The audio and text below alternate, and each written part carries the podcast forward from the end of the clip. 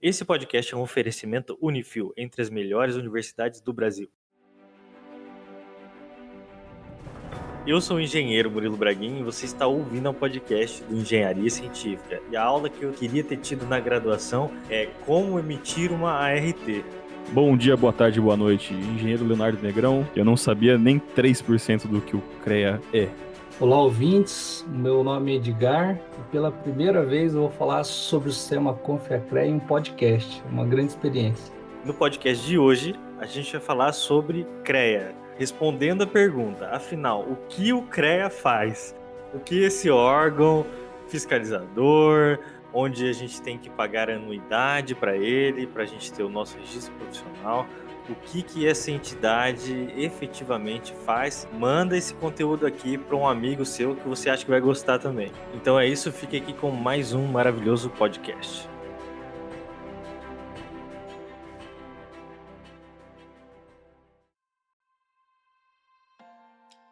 É um prazer estar aqui com vocês. Meu nome é Edgar Matsuto Suzuki, sou engenheiro eletricista, formado aqui na UEL. Né, tenho algumas especializações na área de administração industrial, também MBA em gerenciamento de projetos e manufatura enxuta. Atuo no CREA desde 2006, quando foi aprovado o concurso para a função de fiscal, e desde 2007 eu exerço a função de gerente regional do CREA.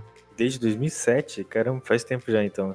Exatamente. Faz um tempão. Eu comecei como gerente lá em Maringá e exerci a função até 2011 lá e desde 2012 estou aqui em Londrina. É até interessante, eu acho, que a gente começar essa conversa falando sobre essa abrangência do CREA. Existem quais cidades? Como é que funciona esse organismo?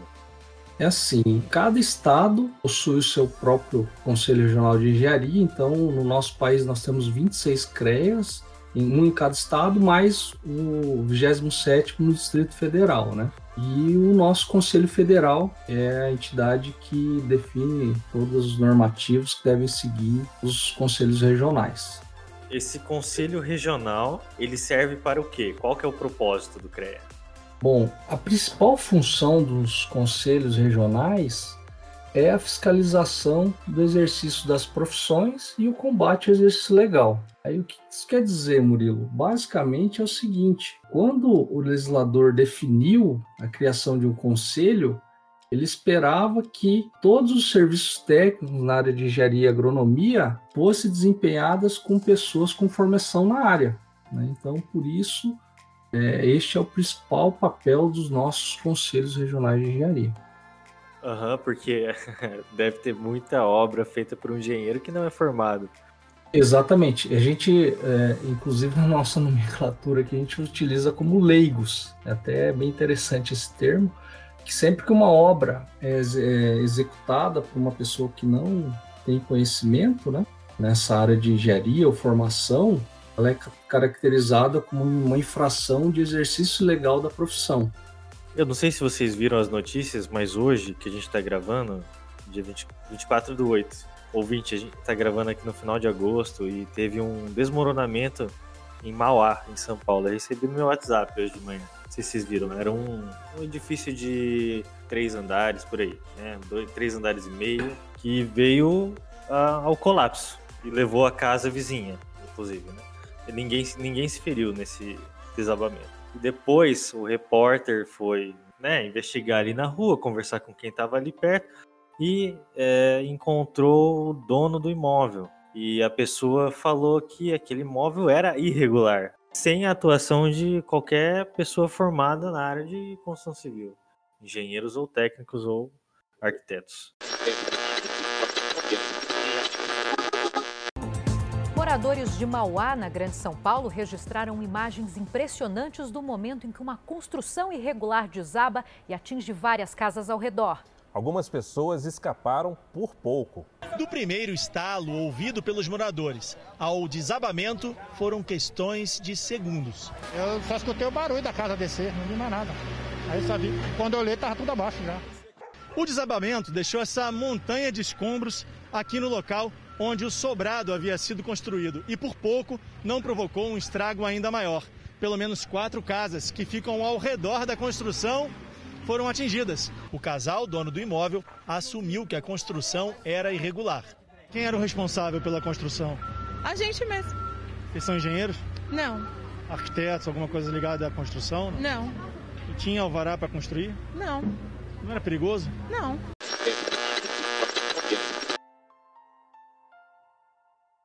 Então é isso que a gente vê como resultado final desse essa atuação irregular da profissão. né? Exatamente.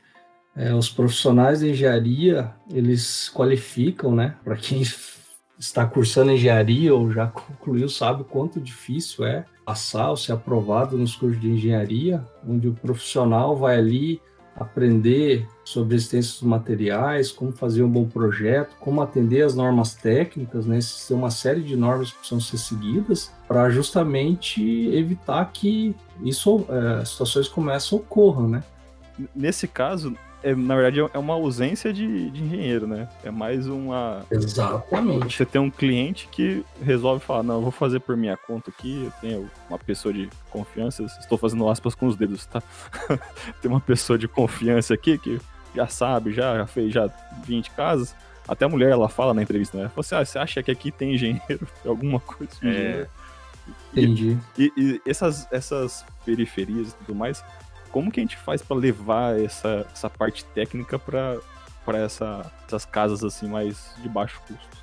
Assim, é, existem várias ações, políticas públicas que o próprio CREA desempenha que visam é, dar assistência técnica gratuita para pessoas de baixa renda. Até existe uma lei federal, que é a Lei 11.888, que é a Lei da Engenharia Pública. Muita gente desconhece, mas assim como existe a saúde pública gratuita, que seria um SUS, né? Existe uma lei no nosso país que fala que aquelas pessoas que são carentes, comprovadamente carentes, né? Elas devem receber assistência técnica gratuita, seja da União, estados ou municípios. E já faz aproximadamente aí uns 30 anos que o CREA tem um programa que a gente chama de Programa Casa Fácil, onde por meio de uma parceria aí das associações com o poder público executivo, né, as prefeituras, é concedido tanto o projeto quanto assistência técnica gratuita para famílias carentes, entendeu? Então existem alternativas, né, que os gestores públicos podem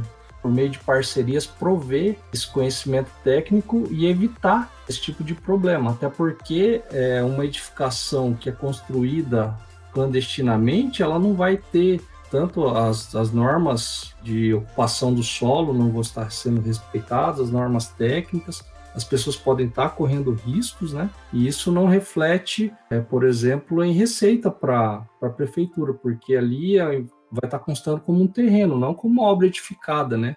Devidamente aprovado Verdade. o seu projeto, alvará e apitse, né? Então, esses programas de apoio existem, né? É, só que é, mu- muita gente, algumas prefeituras não lançam mão desse benefício.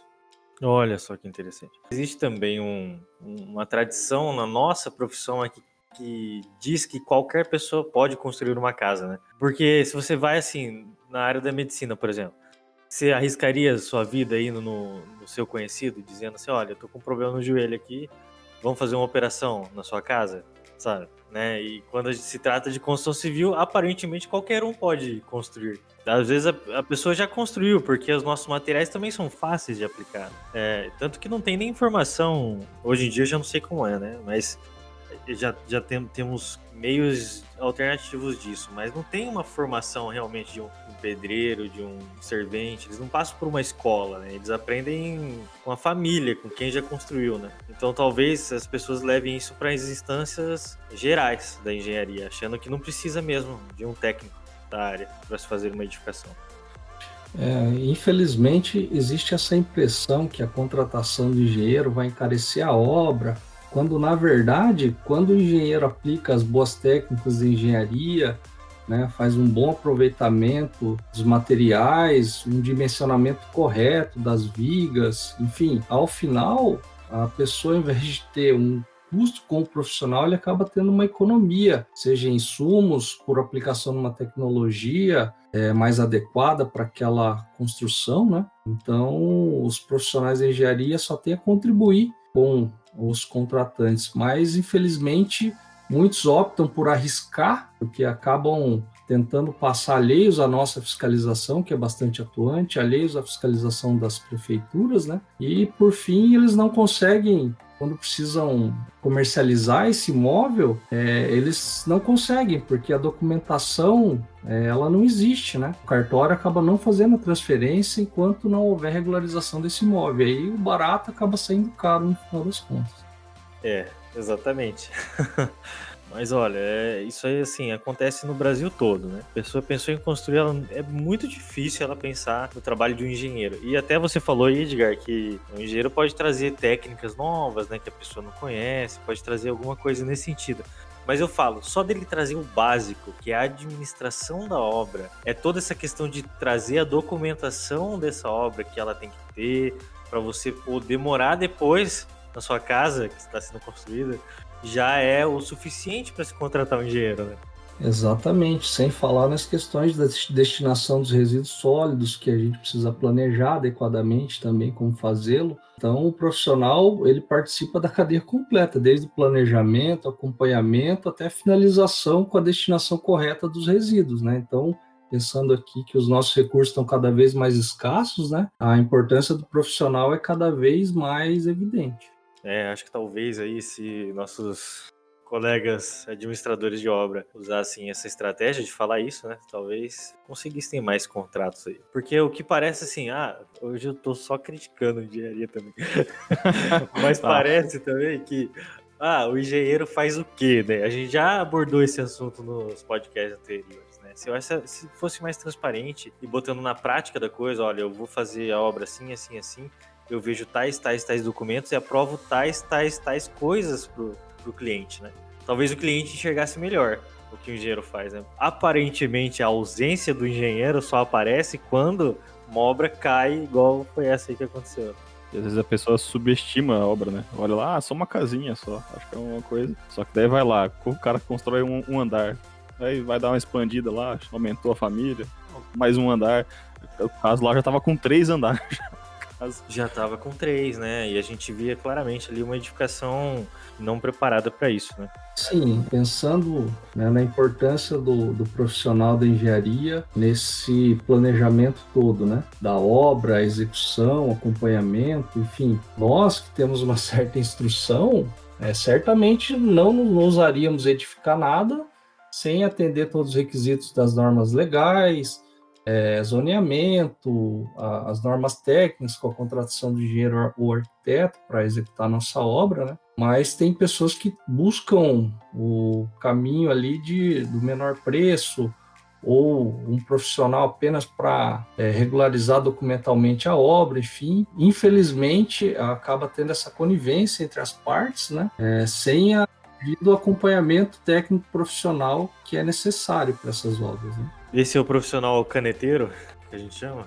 Exatamente. Infelizmente, temos pessoas que submetem a isso. Né? É nosso papel coibir esse tipo de atuação. Né? Nós fazemos corriqueiramente fiscalizações onde a gente se depara com aparente ausência da participação técnica desses engenheiros, faz a instrução, né? gera averiguações, processos administrativos mesmos que podem resultar em sanções para esses engenheiros que eu queria entender melhor, assim, quais são as atribuições e as responsabilidades do CREA. E até se você puder falar pra gente, Edgar, como que o CREA é estruturado?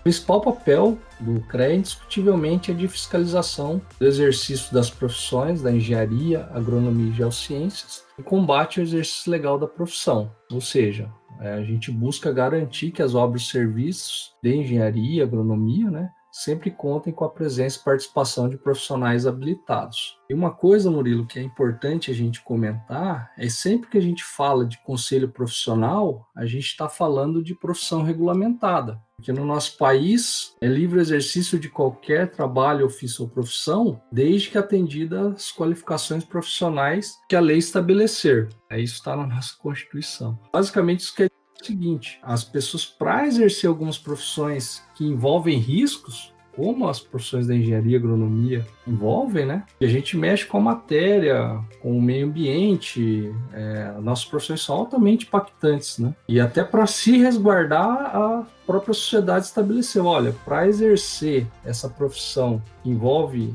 esse elevado risco, né?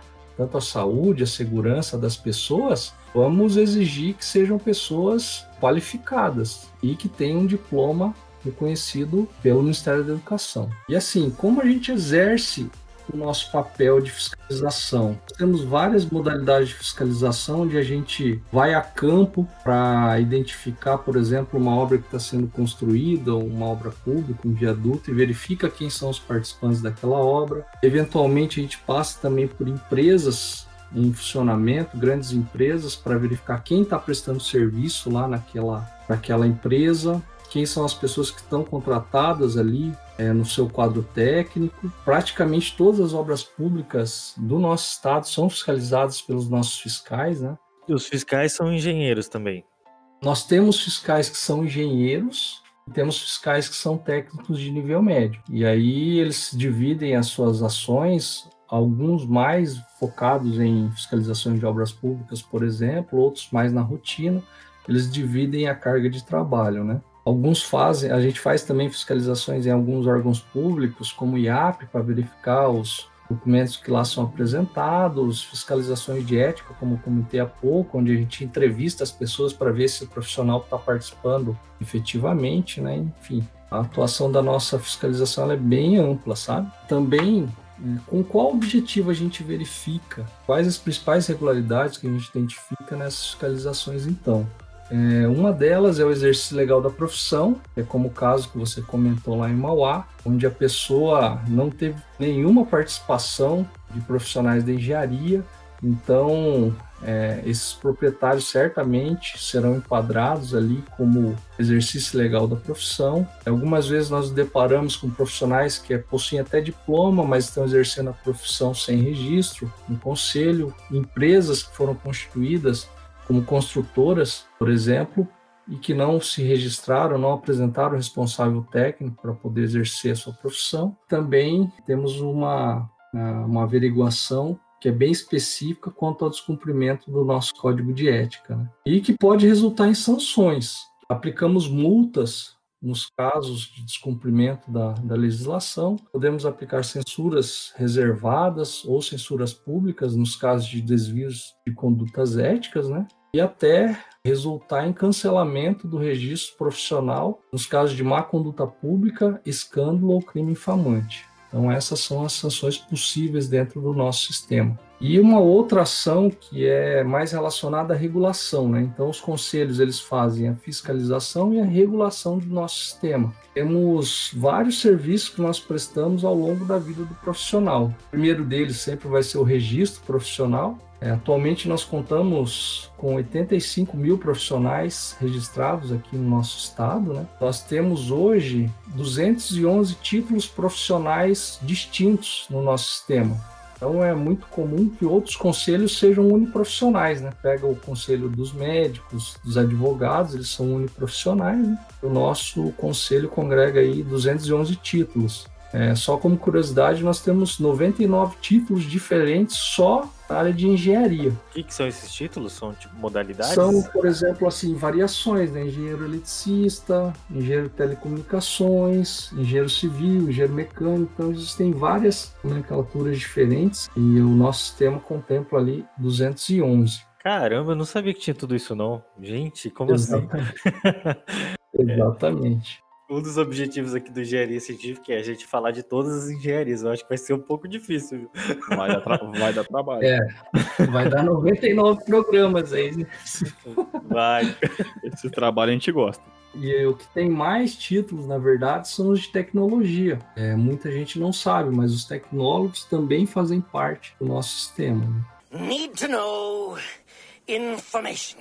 Nós temos 26 mil empresas, então é, pensando ali numa base de 85 mil profissionais, 26 mil empresas, tem diversos serviços relacionados, então a gente presta muito serviço para a sociedade relacionados a esses dois assuntos de registro de empresa e profissional. Né? Como curiosidade também, são emitidas cerca de 430 mil RTs por ano, então é um número bastante significativo e gera bastante consulta de como emitir RT, qual o código correto, preciso alterar, preciso registrar um aditivo nessa RT, preciso fazer o cancelamento, restituir a taxa, quero fazer o acervo técnico, então prestamos bastante serviços relacionados à RT também. Nossa, que números interessantes, hein?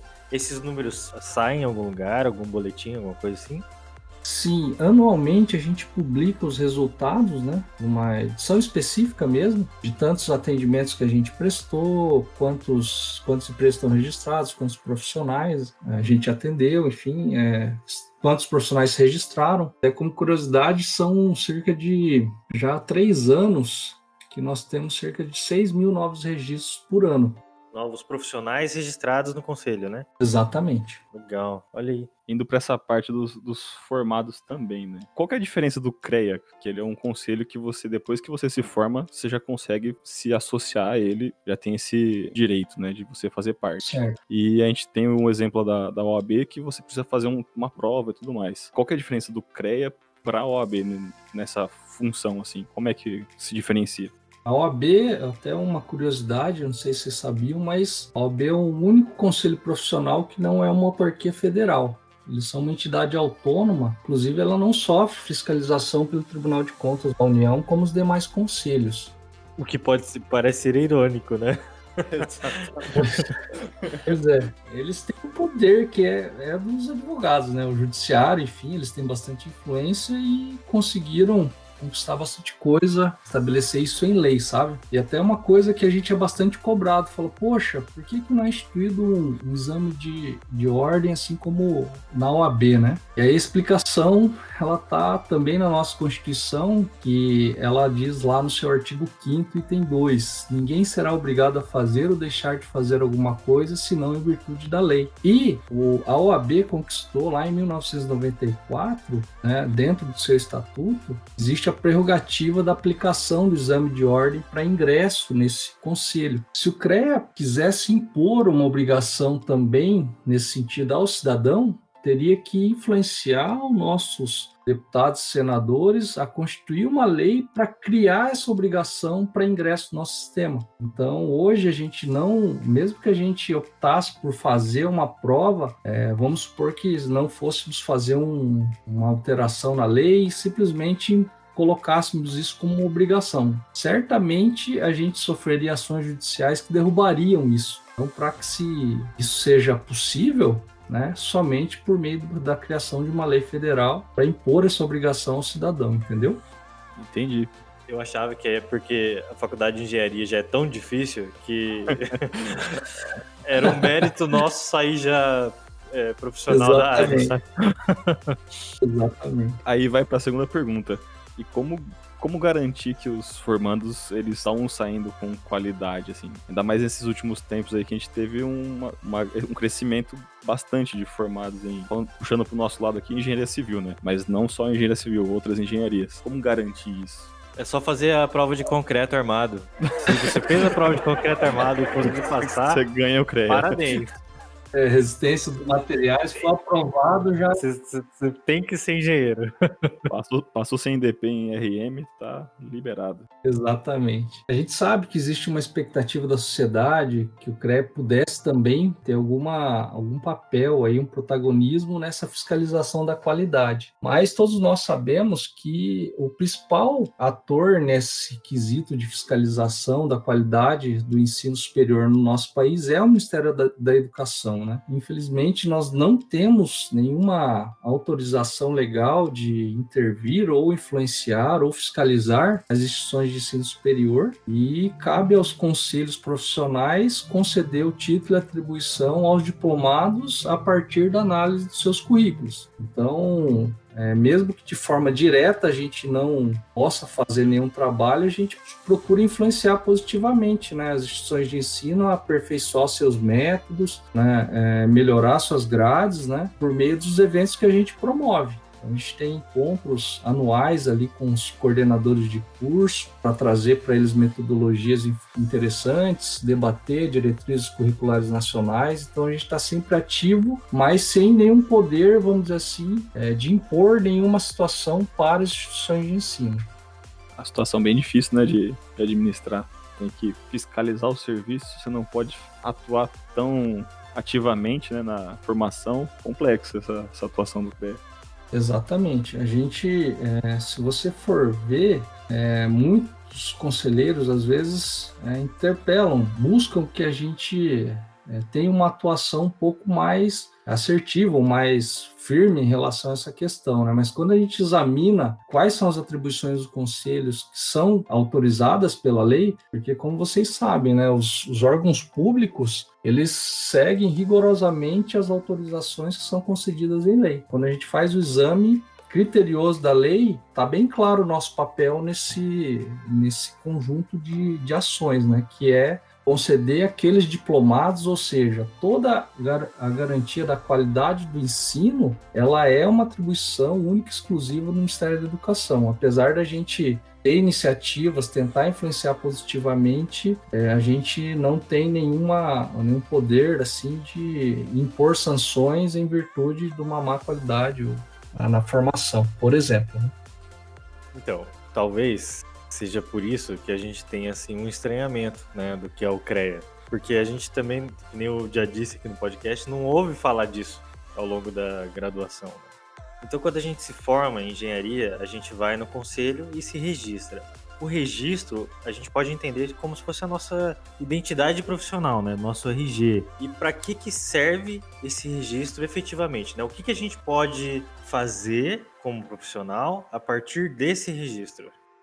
Bom, o registro profissional ele serve inclusive como é, um documento de identificação. Então, todo profissional, quando se registra no conselho, ele recebe uma carteira né, profissional, que é o RG dele, né, com um número específico, que é só desse profissional, e que vai identificar que ele encontra-se registrado em alguma unidade da federação. Então, como eu disse lá no comecinho, nós somos 27 unidades, né? Cada estado tem o seu próprio CREA. E aí, com essa carteira profissional, por exemplo, você estando registrado no CREA Paraná e quando for atuar em, no, em São Paulo, por exemplo, e alguém questionar se você é um profissional ou não, um dos documentos que você pode apresentar para comprovar que você está registrado é a carteira profissional. Então, ele vai dar direito ao profissional, por exemplo, emitir as anotações de responsabilidade técnica, vai permitir que o profissional se filie à mútua caixa de assistência e o profissional profissional, quando ele está registrado no conselho e vai fazendo a emissão das suas anotações de responsabilidade técnica,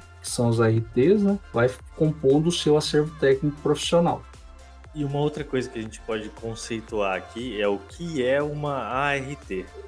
Exatamente. A ART é uma, um documento de extrema importância profissional, porque nele você vai registrar as informações do seu contrato. Então ele vai espelhar as informações do contrato de que você foi contratado para prestação de serviços de engenharia. Lá você vai indicar quando foi o início da obra, qual a localização, é, quem está te contratando, por, se você está como autônomo, se você está como empresa, vai indicar quais são as atividades que você está se responsabilizando. Algumas vezes você vai se responsabilizar só pelo projeto, outras vezes por execução, né? E pegue o exemplo aqui de uma uma obra bastante complexa, uma construção de uma usina.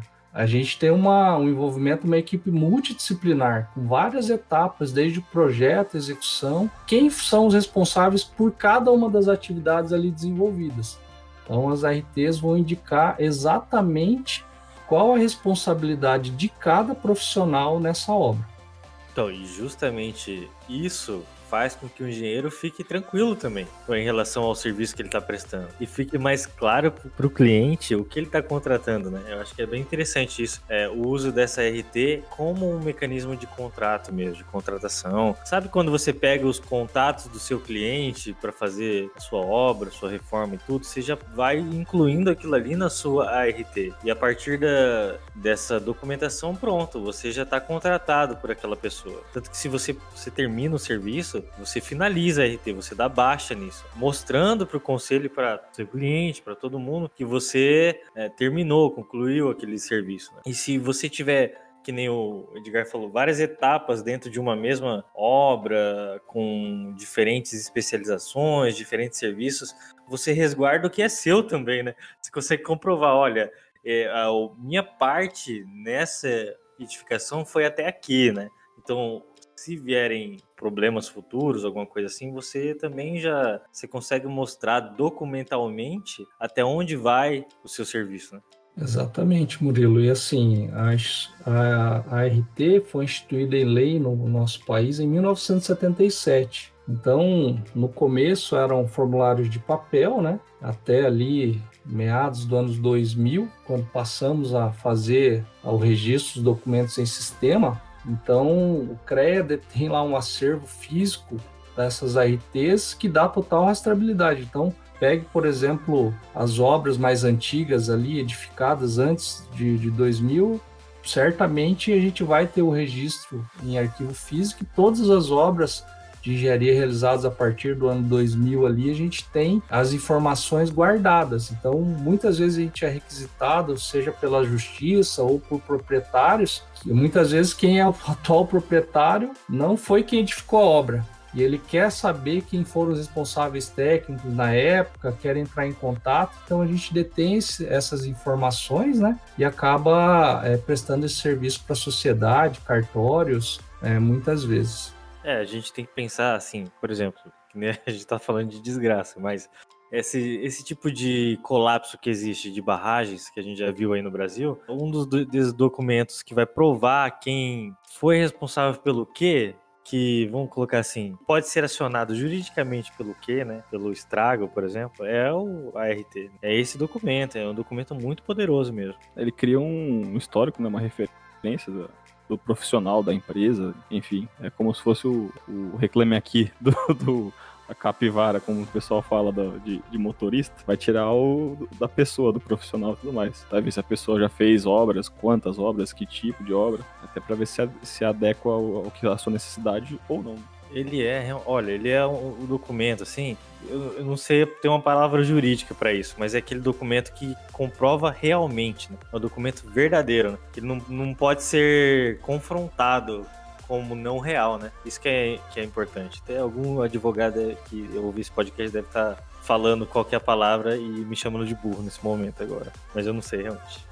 Queria aproveitar para esclarecer a diferença entre o conselho profissional as associações e sindicatos. Muitas vezes as pessoas esperam uma atuação dos conselhos profissionais de papéis que são é, típicos de associações e sindicatos, tá? Então é a importância de, dessa, dessa abordagem aqui, na minha opinião. Primeiro, gente, os conselhos profissionais eles for, são sempre criados em lei, né? Então, nós exercemos um papel típico de Estado, com as nossas atribuições muito bem estabelecidas na lei, como papel principal, lá, como eu disse anteriormente, de fiscalização e regulação das profissões, como órgão público, né, passível de aplicar, inclusive, sanções no caso de descumprimento das normas. Agora, as associações, elas são compostas por pessoas profissionais né, que têm características ou objetivos comuns. Por isso que nós temos associações que são puras de engenheiros de segurança, porque querem defender a bandeira da engenharia de segurança, tem associações que são mistas, então elas se constituem, se agrupam, definem o objetivo da associação em estatuto, que normalmente são comuns a todas as associações, prover cursos e palestras técnicas, aperfeiçoamento, defesa dos direitos e buscar benefícios para os seus associados. E uma outra entidade que também tem relação forte com o sistema, que são os sindicatos, que basicamente estão ali para defender os direitos né, dos seus sindicalizados ali é, quanto às normas trabalhistas. Né? Então, eles contam com assessoria jurídica forte, também fazem curso de aperfeiçoamento, mas o foco principal deles é a defesa dos direitos desses sindicalizados. Então, é, muitas vezes é esperado o sistema Confecrea exerça um papel, fala, poxa, o CREA não oferece nenhum benefício tal, mas de forma indireta, com a valorização, o apoio às iniciativas das associações, a gente consegue promover. É, vou dar um exemplo aqui que é bastante interessante e muita gente não sabe e até acaba deixando passar essas oportunidades. Né? Cerca de 2 a 3% das receitas de anuidades, RTs, que o CREA arrecada por ano, é, não sei se vocês sabiam, mas é, retornam para associações que apresentam projetos ao CREA a fundo perdido para a realização de iniciativas como, por exemplo, promoção de cursos, eventos, né, palestras técnicas, revistas técnicas. Então, é, muitos profissionais né? E, e, essas associações acabam fazendo, cobrando os custos de inscrições irrisórios né? em relação ao que é cobrado, por exemplo, em São Paulo. Então, o CREA, de forma direta, não, não consegue prover esse aperfeiçoamento profissional, ou seja, esse, esse recurso que é que a gente retorna ao profissional por meio de qualificação, a gente não faz de forma direta, faz por meio das associações, entendeu? Agora ficou bem claro, né? Porque essas entidades existem e possuem papéis diferentes, né, para nossa profissão de engenheiro ou nossas empresas. E é interessante ter esse tipo de fala aqui para a gente realmente entender melhor o que cada uma delas faz, né? E deixar tudo mais claro. Até para a gente saber a quem procurar em cada situação, né? Tem que também entender qual é o papel de cada uma, né? Exatamente a gente fica costuma ficar perdido na nossa profissão, achando que a gente não tem apoio realmente de ninguém, né? Vamos dizer assim, ah, o que que tem uma legislação sobre um engenheiro? Pô, não sei, né? Mas existe lá o clube de engenharia, existe o Sinduscom, existe o CREA. Então, o que que nós como profissionais podemos obter de cada uma dessas instituições, sabe? Não é muito claro isso, realmente. E assim, por mais que a gente se esforce para divulgar, ó, só para exemplificar, nos últimos quatro anos, 52 mil profissionais participaram de cursos ou receberam revistas que foram patrocinadas pelo conselho, totalizando 7,2 milhões. 47 entidades de classe diferentes do nosso estado captaram recursos com projetos e aplicaram isso diretamente é, em benefício dos profissionais. Então, profissional que estiver ouvindo aqui, procure saber quem são as associações, como está sendo aplicado esse recurso, né? E se você participar desses cursos, esses valores que são investidos com anuidade, com o pagamento de RTs, retorna para você por meio dessas ações de qualificação profissional. Foram 252 projetos aprovados nesse período e você pega, por exemplo, o Clube de Engenharia e Arquitetura de Londrina, ele é benchmark em todo o estado. Anualmente, ela chega a captar pouco mais ali de 300 mil reais por ano em projetos, que são totalmente viabilizados em cursos presenciais de altíssima qualidade, pessoal. Então, quando a gente fala que o, que o Conselho é empenhado em fortalecer as associações e que isso resulta em uma boa oportunidade de aperfeiçoamento para os profissionais, muita gente desconhece porque não está envolvido aí com as suas associações, né? Então, uma dica para o profissional, quando se formar, sempre procurar estar associado a uma entidade de classe. Need to know information. Muita gente reclama ter que pagar a anuidade do CREA e ainda pagar a RT de cada serviço. Existe algum plano para otimização dessa questão de cobrança? E existe uma destinação específica para cada tipo de arrecadação?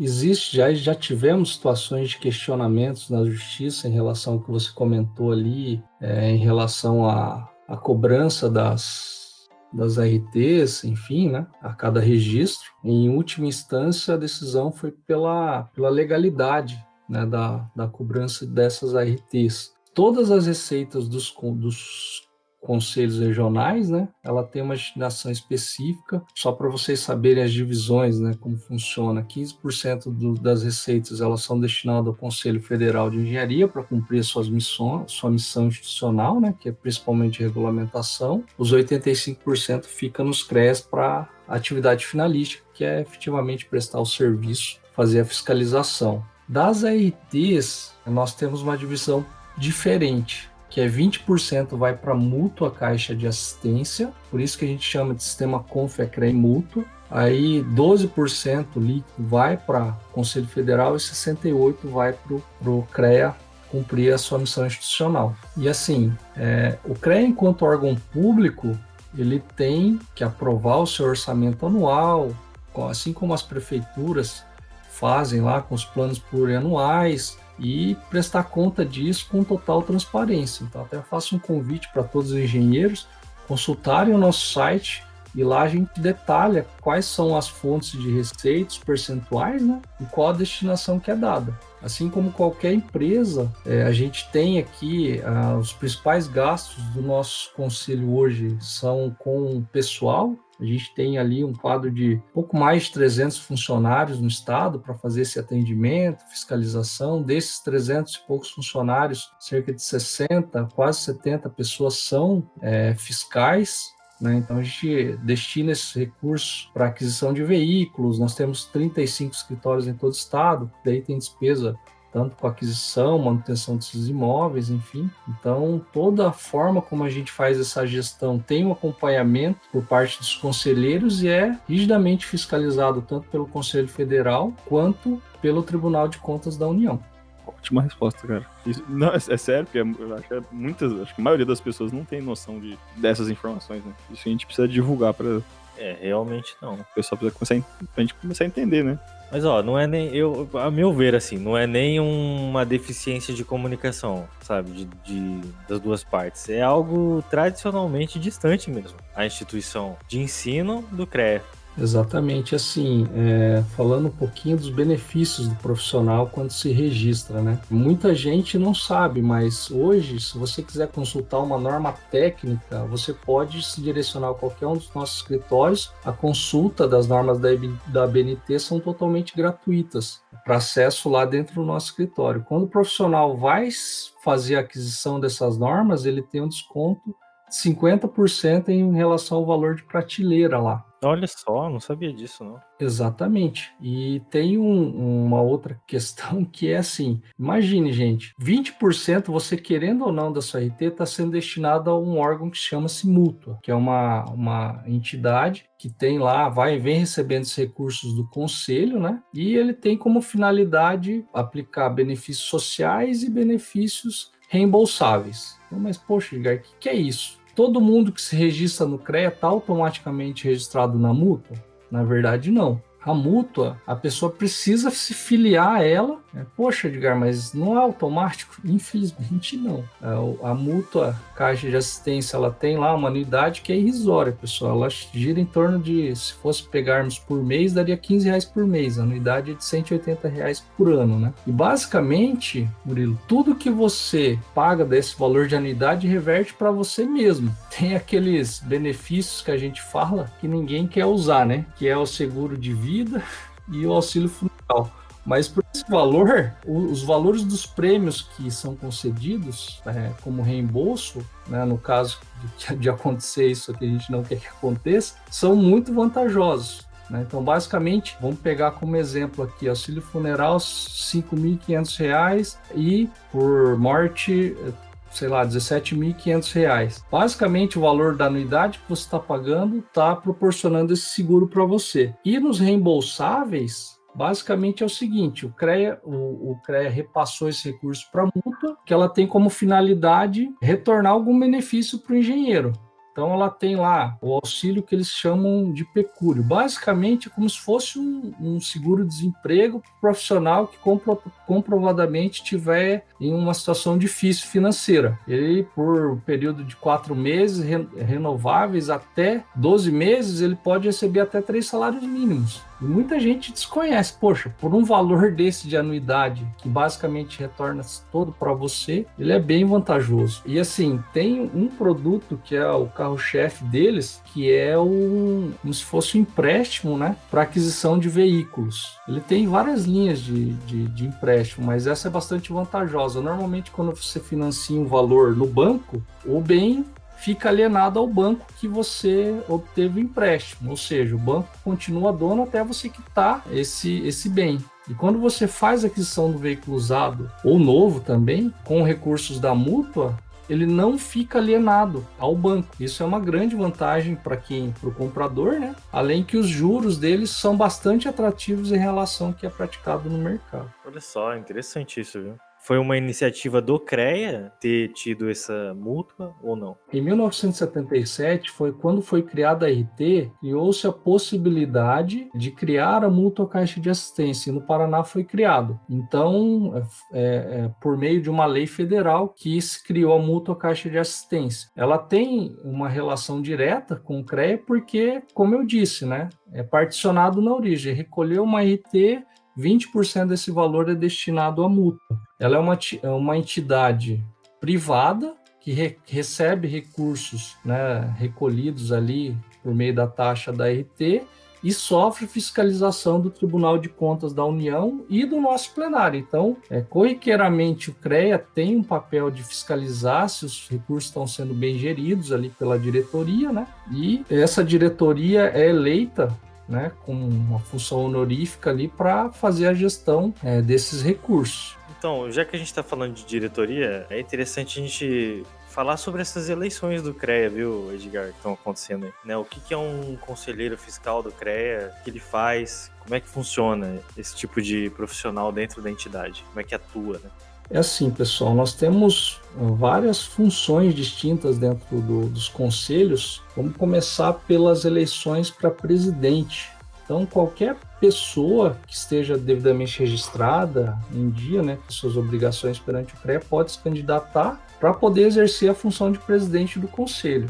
Essa pessoa é eleita por voto direto. O voto é até interessante, nosso sistema o voto não é obrigatório, né? E essa pessoa é quem vai dirigir o conselho com mandato de três anos. O exercício da presidência do CREA ela é totalmente honorífica, ou seja, a pessoa não recebe para isso. Uma outra função que nós temos dentro do nosso sistema é a de conselheiro do CREA. Inclusive o Brasil, que foi recentemente entrevistado aqui por vocês, ele é nosso conselheiro, o Brasil Versosa. Né? Os conselheiros do, do CREA são sempre representantes ou de associações, entidades de classe, né, seja elas é, associações ou sindicatos, e instituições de ensino. Aqui em Londrina, por exemplo, nós temos conselheiros que representam a UEL, a Faculdade Pitágoras do Nopar, o Clube de Engenharia e Arquitetura de Londrina, a Associação de Engenheiros de Segurança, a Associação de Engenheiros Agrônomos de Londrina. Ou seja, essas associações possuem cadeiras dentro do conselho e essas associações elegem pessoas para exercer a função de conselheiro no, no CREA Paraná. Hoje nós temos 123 conselheiros dentro do CREA, que estão reunidos, eles compõem o nosso plenário. É, falando especificamente da outra eleição que está aberta, temos a função do inspetor do CREA. Cada um dos 35 escritórios do CREA, ou seja, 35 inspetorias do CREA distribuídas no estado, pode ter até seis inspetores né, nas diferentes modalidades. Né? Então, pega lá, nós temos o inspetor na área da elétrica, na área da mecânica, na área da civil, na área de química e geologia e minas, na área de segurança do trabalho. Então, cada uma dessas áreas tem um representante da presidência aqui na, no nosso local. Basicamente, o inspetor, além de representar a presidência aqui localmente, ele também contribui diretamente na nossa fiscalização. O papel principal dos inspetores é contribuir e orientar as ações de fiscalização. Muitas vezes, inclusive, esses inspetores participam é, das ações que nós realizamos de fiscalização, seja de acessibilidade, seja de obras públicas, sejam fiscalizações integradas. Então, esse é o principal papel dos nossos inspetores. Muito interessante. Eu não conhecia esse tipo de abordagem, o que fazia. Até não conhecia agora, né? Depois de tanto tempo de formado, ainda não entendia para que servia cada inspetoria. Edgar, eu pesquisando sobre conselhos de classe profissional e tudo mais, eu vi que tem uma proposta lá de uma, uma PEC, né, que é uma proposta de emenda à Constituição, para pôr fim à inscrição obrigatória nos conselhos profissionais. A minha dúvida quando eu vi essa, essa notícia é como isso impacta, se é que impacta no, no CREA, e qual seria a vantagem ou desvantagem de ter isso. De fato, existe uma PEC que é conhecido como PEC 108, né, proposta emenda à Constituição, de autoria do governo, que visa não tornar não obrigatória o vínculo, né, junto ao conselho profissional de algumas profissões. O que, que diz essa PEC?